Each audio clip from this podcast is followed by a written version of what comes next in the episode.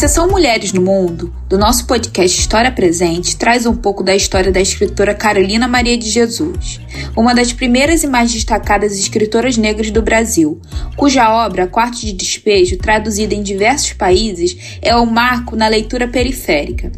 Contando um pouco de sua trajetória, trazemos Daniele Ribeiro Fortuna, jornalista, mestre em literatura brasileira e doutora em literatura comparada pela UERJ, pós-doutora em comunicação também pela UERJ, jovem cientista do nosso estado pela FAPERJ e professora do programa de pós-graduação em Humanidades, Culturas e Artes da Unigran Rio.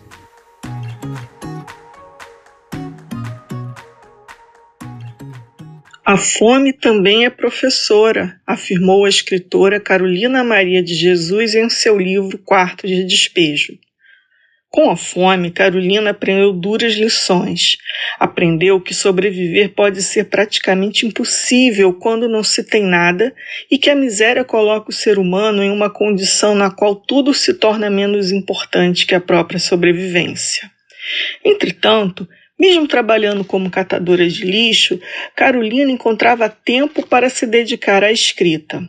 Ser escritora era um sonho e um mecanismo que lhe permitia resistir. Ao longo de vários anos, Carolina escreveu um diário no qual registrava seu cotidiano, pensamentos, sentimentos, sonhos, revoltas, angústias e o dia a dia da favela. Esse diário foi publicado em 1960 sob o título de Quarto de Despejo e se transformou em um dos maiores sucessos editoriais do Brasil. Vários anos depois, em 1996, outros trechos foram organizados pelos historiadores Robert Levine e José Carlos Sebe Bonmei e publicados no livro Meu Estranho Diário. Não se sabe com certeza quando a escritora Carolina Maria de Jesus nasceu. Acredita-se que tenha sido por volta de 1914 em Sacramento, no interior de Minas Gerais. Carolina estudou pouco, apenas o suficiente para se alfabetizar e para fazer dos livros parte fundamental de sua vida.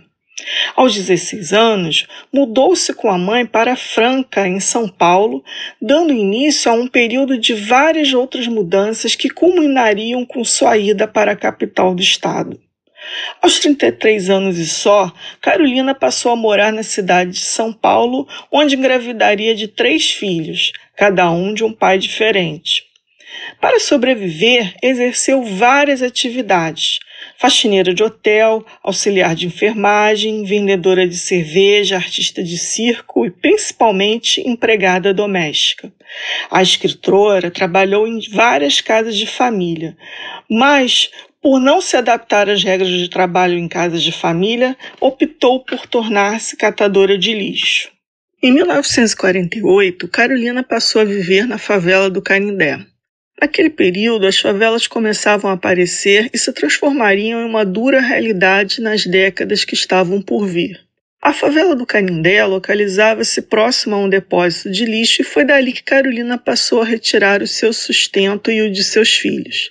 Mãe solteira, a escritora tinha que cuidar de João, José Carlos e Vera Eunice, alimentá-los, vesti-los, educá-los, tudo isso em condições absolutamente precárias. Viver na favela e sobreviver do lixo marcariam profundamente a escritora. Em 1955, Carolina começou seu diário, no qual relatava não apenas os fatos do seu cotidiano, como também os sonhos, as dificuldades, a revolta com os políticos, as angústias, a situação em que ela e seus vizinhos de favela viviam. Seus textos são a marca de um tempo de transição de um Brasil agrário para um país em que predominaria a concentração urbana. Carolina Maria de Jesus escreveu diversos textos, poesias, romances, provérbios, memórias, mas o que a tornou internacionalmente conhecida foi a publicação de Quarto de Despejo em 1960. O que parecia impossível, uma favelada publicar um livro, só aconteceu porque a escritora recebeu a ajuda do jornalista Audálio Dantas, ao fazer uma matéria na favela do Canindé, o jornalista conheceu Carolina, que lhe revelou estar escrevendo um livro. Audálio se interessou pelo assunto e, após ter acesso aos textos, resolveu editá-los e procurou publicá-los.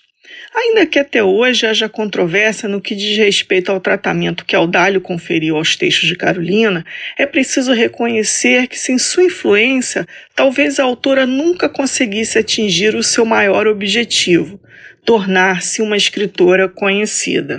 Outro grande sonho de Carolina era comprar uma casa de alvenaria.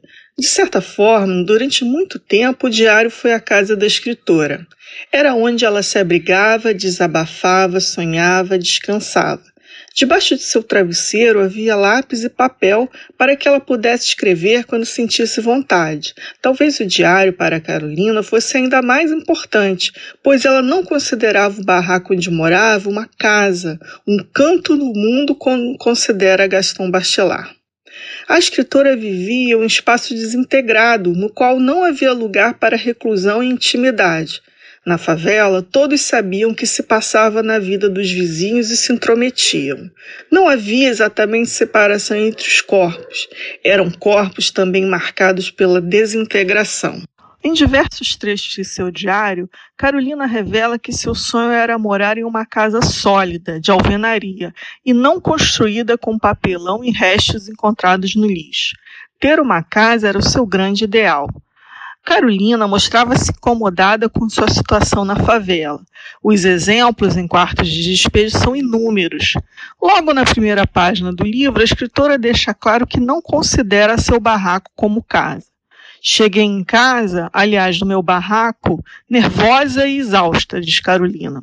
Ao longo do diário, apresenta a favela do Canindé como um local em que as pessoas estão sempre interferindo na vida uma das outras ou não têm vergonha de se expor para a vizinhança. Discussões, brigas são bastante comuns na favela. Entretanto, como entrelugar no qual se apresentam contradições, diferenças, heterogeneidade, a favela tinha também cenas de camaradagem. A fila para pegar água é um exemplo. Lá, as mulheres se encontravam todas as manhãs e conversavam. Também se encontravam no rio para lavar roupas. Como parte da contradição, havia o preconceito sofrido por Carolina. Embora na favela houvesse todo tipo de gente, a escritora era discriminada por ser solteira solteira e mãe de três filhos, cada um de um pai. Constantemente ela era acusada por isso e chamada de vagabunda. Seu barraco era invadido e seus filhos muitas vezes eram maltratados. Talvez por esse motivo, Carolina Maria de Jesus não via seu barraco como um lar. Ela buscava isolar-se e impedir que seus filhos convivessem demais com os vizinhos. Sua casa era então o seu diário. Dizia Carolina: gosto de ficar sozinha e lendo ou escrevendo. A favela para a escritora é o quarto de despejo, onde só está quem é, como ela, objeto fora de uso, lixo. É possível afirmar que essa união que igualava os habitantes da favela fazia também com que eles se juntassem em festas, em batucadas improvisadas nas quais dançavam e se divertiam mas a escritora não queria fazer parte dos festejos.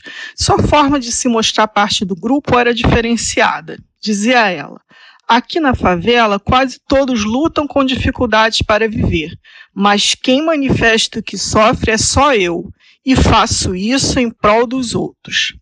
Carolina não apenas escrevia denunciando os problemas que aconteciam no Canindé, mas também era chamada para apartar brigas. Desta forma, ao mesmo tempo em que sofria preconceito, era respeitada por sua postura.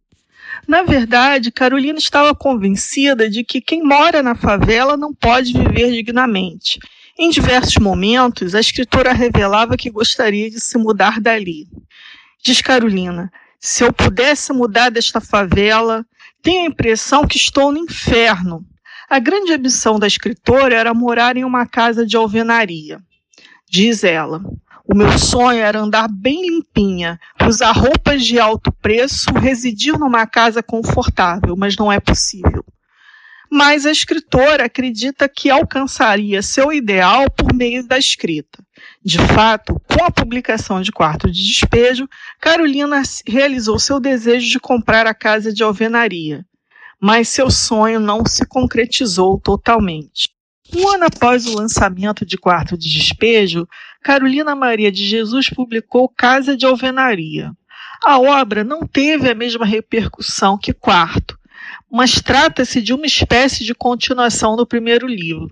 Nele, a escritora relata a sua saída da favela e um pouco do que aconteceu durante e depois da edição de seu primeiro livro, principalmente suas muitas viagens para divulgação.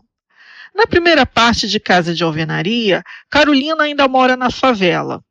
Quando finalmente consegue sair, a escritora ainda não se muda para a tão sonhada casa, mas para um quartinho que o senhor lhe arrumou em sua casa em Osasco. Seus vizinhos de favela ficam revoltados com sua partida e atiram pedras no caminhão de mudança. Conta Carolina. Eu olhava os meus filhos sujos e com rostos feridos pelas pedradas dos favelados. Era preciso sair da favela. É como se fosse injusto alguém como eles, ou até quem consideravam pior, já que era discriminada por ser mãe solteira, ter um destino melhor. Depois de algum tempo, Carolina e seus filhos finalmente se mudam para a casa de alvenaria. Afirma Carolina: Eu desejava uma casa de alvenaria. O que emociona-me é introduzir a chave na fechadura e abrir a porta e saber que a casa é minha. Mas o desconforto continua para a escritora.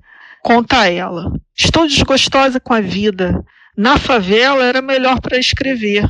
Não recebia visita todos os instantes, era ignorada.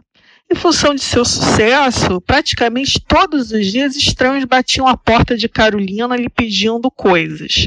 Com isso, Carolina nem sempre conseguia escrever. A toda hora era interrompida. Também não se sentia totalmente confortável na casa. Diz ela: Estou lutando para ajeitar-me dentro da casa de alvenaria e não consigo. Entretanto, nos trechos finais do diário, Carolina diz que começa a gostar da casa, pois, afirma Carolina, é a concretização de um longo sonho, e o sonho dos favelados é uma casa de alvenaria. Assim, o sonho não se concretizou como ela esperava. Em seus devaneios se via linda, vestida de roupas caras em um verdadeiro castelo. A realidade lhe reservou um sobradinho sujo e cheio de pulgas, no qual ela passava os dias encerando e limpando. Depois de algum tempo vivendo no sobradinho, Carolina pensou que seria feliz voltando às suas origens no campo. Comprou um pequeno sítio em Palheireiros, no interior de São Paulo passou diversas dificuldades e acabou falecendo em 1977. A casinha de alvenaria foi conquistada, perdida e reconquistada. Ao longo dessa trajetória, Carolina sempre desejava escrever e publicar. Seus sonhos giravam em torno de duas palavras: casa e escrita, que para ela eram sinônimos de conforto e refúgio. Até hoje, considera-se como inovadora a obra de Carolina, pois trata-se da fala de alguém que vivenciou a pobreza, a realidade de uma favela. É um testemunho de um personagem de dentro de um cenário miserável, e não de um observador externo, como é comum acontecer. Para Marisa Lajolo, as descrições de Carolina são cenas sempre raras na literatura brasileira. Carolina Maria de Jesus conhecia bem o lugar de onde falava, pois era personagem daquele cenário. É importante ressaltar que Carolina não se detinha em escrever e também descrever apenas a pobreza, mas principalmente o pobre. Com isso, a escritora retratava seu cotidiano e o daqueles que a cercavam de forma individual e, portanto, original. Assim, sua escrita é única, já que é originária da força do sentimento próprio de quem é mais do que testemunha, personagem da fome. Um leitor desatento possivelmente terá a expectativa de uma descrição banal de alguém que leva uma vida simples, sem grandes ambições ou pretensões. Alguém que acorda, se levanta, vai fazer o café, vestir os filhos, mas imediatamente a escrita de Carolina frustra esse leitor e revela um texto que, de acordo com Marisa Lajola, promete e faculta o exercício consentido do voyeurismo impune sobre cenas de pobreza explícita. Diz Carolina: O dia que chove eu sou mendiga. Já ando menos trapuda e suja. Já uso o uniforme dos indigentes. De fato, a fome também é professora. Você acabou de ouvir a sessão Mulheres no Mundo. Mais um projeto do podcast História Presente do LPPE e FCH UERJ. Lembrando que o LPPE está junto na luta contra o Covid-19. Se puder, fique em casa e ajude quem precisa. Na nossa página no Facebook tem uma lista de movimentos e instituições que você pode ajudar. Muitos estão passando necessidade nesse momento difícil e precisam de ajuda. Cabe ressaltar a importância de se ter uma saúde mental nesse momento. Com isso, a página do LPPE traz indicações de filmes, livros, programações culturais para que possamos passar por esses tempos. Qualquer coisa, estamos aqui.